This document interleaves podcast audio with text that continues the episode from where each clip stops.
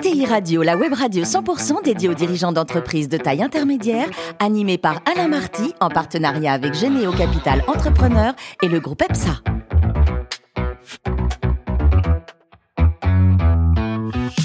Bonjour à toutes et à tous, bienvenue à bord de ETI Radio. Vous êtes plus de 43 000 dirigeants d'entreprise abonnés à nos podcasts et on vous remercie d'être toujours plus nombreux à nous écouter. Chaque semaine, vous pouvez bien sûr réagir sur les réseaux sociaux, notre compte Twitter, ETI Radio-du-bas TV. À mes côtés, pour co-animer cette émission, Arnaud Lagrolet, directeur des relations investisseurs de Généo Capital Entrepreneur, et Ludovic Beribos, associé et directeur des opérations commerciales et marketing du groupe EPSA. Bonjour messieurs. Bonjour. Bonjour. Aujourd'hui, nous recevons François-Xavier Lemaire, directeur général adjoint de la transformation et de la qualité de Stellian. Bonjour François-Xavier. Bonjour. Alors, vous êtes diplômé de, Sciences Po, euh, doublé d'un MBA euh, en Arizona. Mais comment vous avez atterri en Arizona?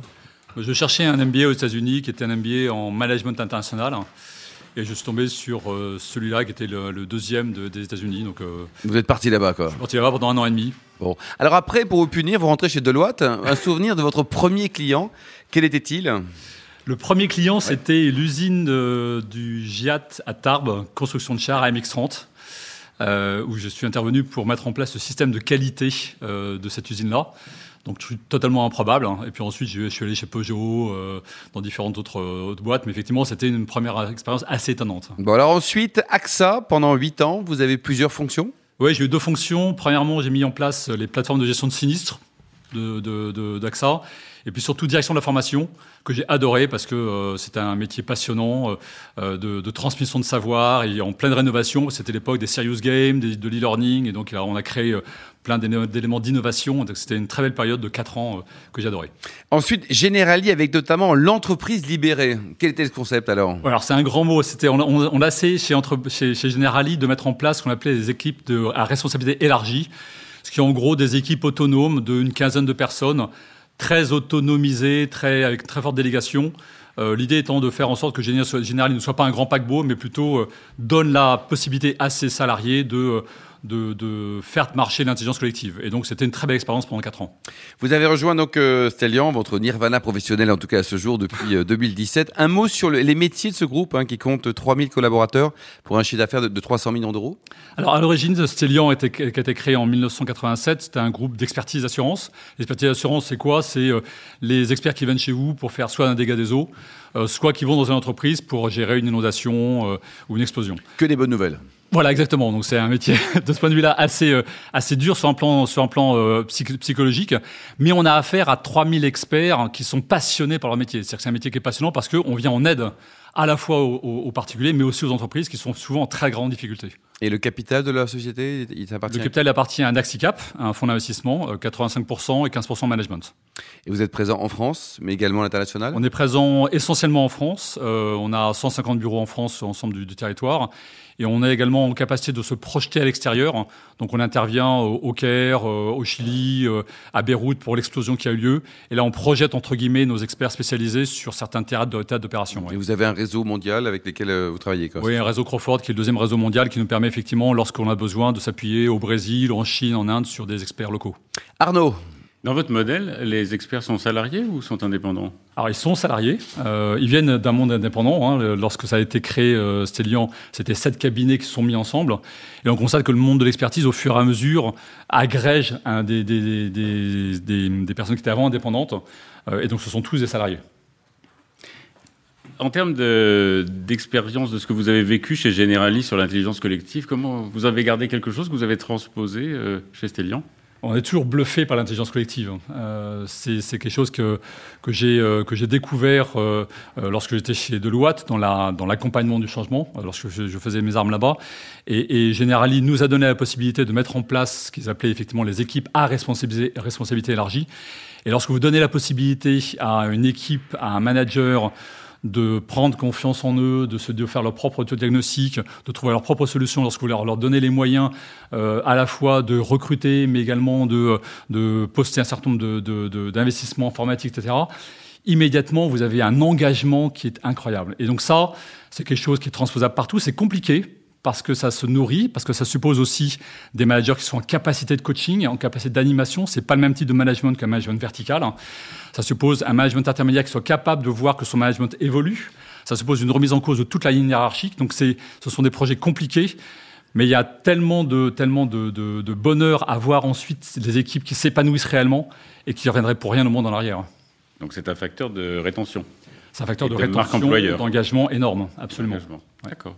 Ludovic oui, petite question. Euh, j'ai vu que vous aviez, alors vous êtes une plateforme, j'ai vu que vous aviez une stratégie de build-up très structurée au niveau du groupe. Où je voulais savoir de quelle façon, euh, dans vos fonctions de patron de la transformation, vous intervenez dans l'intégration de ces structures, de ces nouveaux services. Alors effectivement, on, est, euh, on, on, a un modèle qui est un modèle hybride à la fois de croissance interne et externe. L'année dernière, on a acheté, acquis cinq boîtes, cinq entreprises dans des secteurs assez différents. L'idée, c'est à la fois en s'appuyant sur l'Axicap, de les sourcer très en amont euh, et de faire une recherche sur euh, des entreprises qui conviennent à notre, à notre stratégie. Par exemple, on a acheté EMTS, qui est une boîte qui est spécialisée dans le sauvetage d'entreprise, qui est intervenue par exemple dans l'explosion ou dans l'incendie qui a eu lieu chez un très grand leader du cloud européen. Euh, je ne sais pas si vous voyez un petit peu à qui on fait référence. Pas du tout. Euh, et donc on a, on a acquis cette, cette entreprise-là. Et ensuite, on a un mode d'intégration qui est très variable en fonction de la taille de l'entreprise. EMTS, par exemple, c'est une petite entreprise de 25, 25 personnes extrêmement spécialisée. Vous ne faites pas une intégration de la même manière pour cette entreprise-là que pour une entreprise qui fait 300, 400, 500 personnes. Mmh. Et là, donc, euh, on a une, un mode d'intégration qui est très pragmatique, en essayant le plus possible de laisser l'autonomie aux entreprises, de manière à un peu ce modèle de l'intelligence collective, à laisser l'engagement et, l'intelligence collective faire son œuvre. Ludovic? Oui, très clair. Merci en tout cas pour la réponse. Sur euh, les projets du futur et par rapport justement à cette stratégie d'investissement, est-ce qu'il y a des cases aujourd'hui ou des marchés dans lesquels vous n'êtes pas présent et sur lesquels vous souhaitez investir? Alors, on, a, on est présent de la, de la prévention conseil jusqu'à la réparation, euh, avec au milieu ensuite tout ce qui est gestion de sinistre et tout ce qui est expertise. Ce qui nous manque peut-être, c'est la partie assistance, mais ça, c'est peut-être pour pour plus tard. Ce qui nous manque peut-être aussi, c'est certains secteurs. On essaie d'être présent sur le plus de secteurs possible de l'économie. Euh, dans l'aérospatial, on n'est pas forcément très présent. Euh, donc, c'est un secteur sur lequel on pourrait essayer de se, renforcer. Ceci étant, quand on regarde les 1000 experts que l'on a, euh, ils couvrent à peu près pas mal de secteurs. ils couvrent effectivement aussi une grande, un, grand nombre d'incidents, de, de risques. Euh, le risque qui le croit, qui croit le plus aujourd'hui, c'est le cyber-risque, typiquement. Euh, et donc là, on pourrait aussi se renforcer dans ce domaine-là, euh, parce qu'on voit que à la fois 80% des ETI ont subi une cyberattaque l'année dernière, et 80% des ETI disent également ne pas être préparés à des cyberattaques. Donc un des autres, secteurs, c'est certainement le cyber-risque. J'avais une question sur le recrutement des talents, parce qu'on sait que le marché des, profils est extrêmement pénurique. Mmh de quelle façon aujourd'hui euh, vous intervenez euh, chez Stellian justement dans l'identification et puis euh, l'intégration de profils? Alors c'est un peu compliqué parce qu'on est à, l'intersection de l'assurance, qui n'est pas forcément un secteur où les gens ont spontanément envie d'aller, mmh. du BTP, la réparation nature qu'on construit, c'est du BTP, euh, euh, et puis également de la gestion de sinistres euh, ou du conseil. Et donc spontanément, les jeunes, ils vont plutôt vers le conseil euh, et ils vont pas forcément vers l'assurance et vers la, réparation. Donc ce que l'on fait, c'est qu'on va à la fois dans les écoles, mais surtout on essaie de, de, de faire, des, de faire des, des, des, des, formations des écoles en interne. Mmh donc euh, d'avoir euh, une capacité à pouvoir euh, former nos propres collaborateurs pour qu'ils deviennent par exemple experts et pour qu'ils pour, pour rejoignent les 1000 experts spécialisés. Ludovic Ouais, dernière question. en fait, on, je suis obligé d'en parler. Dans les conflits internationaux, on, on, voit une hyperinflation. Est-ce que vous constatez ou est-ce que vous avez préparé une inflation sur le coût des sinistres? Alors, euh, on s'attend à une inflation. Euh, il y a déjà une inflation, par exemple, sur, sur les composants des, des, des voitures. Hein, euh, on, on, le voit. On s'attend effectivement à une inflation salariale très forte. De, de, 8 à 10 pour le moment dans les, dans les années qui viennent. Donc on retourne dans les années un peu 70, avec tout ce que ça veut dire comme cortège de, de, de mesures un petit, peu, un, petit peu, un petit peu différentes. Ensuite, on a un actif qui est un actif essentiellement d'hommes. On n'a pas de machines, on a peu de machines. Euh, on a un autre actif qui sont les voitures, parce qu'on a une flotte, une flotte auto. Donc là, on a effectivement on a une inflation pour le moment de, de, de, coût de l'essence. Mais notre, actif, c'est essentiellement les hommes et les femmes euh, de l'entreprise. Et donc, le, sujet va être surtout de pouvoir répondre à leurs attentes en termes d'inflation, en termes de, en termes de, mesures salariales. Euh, et donc, c'est surtout ce qu'on anticipe. Mmh. François-Xavier tout le plus beau métier du monde, c'est dirigeant d'entreprise ou pianiste? J'aurais rêvé d'être pianiste. Euh, Il n'est pas trop tard. Hein. Euh, Peut-être quand même.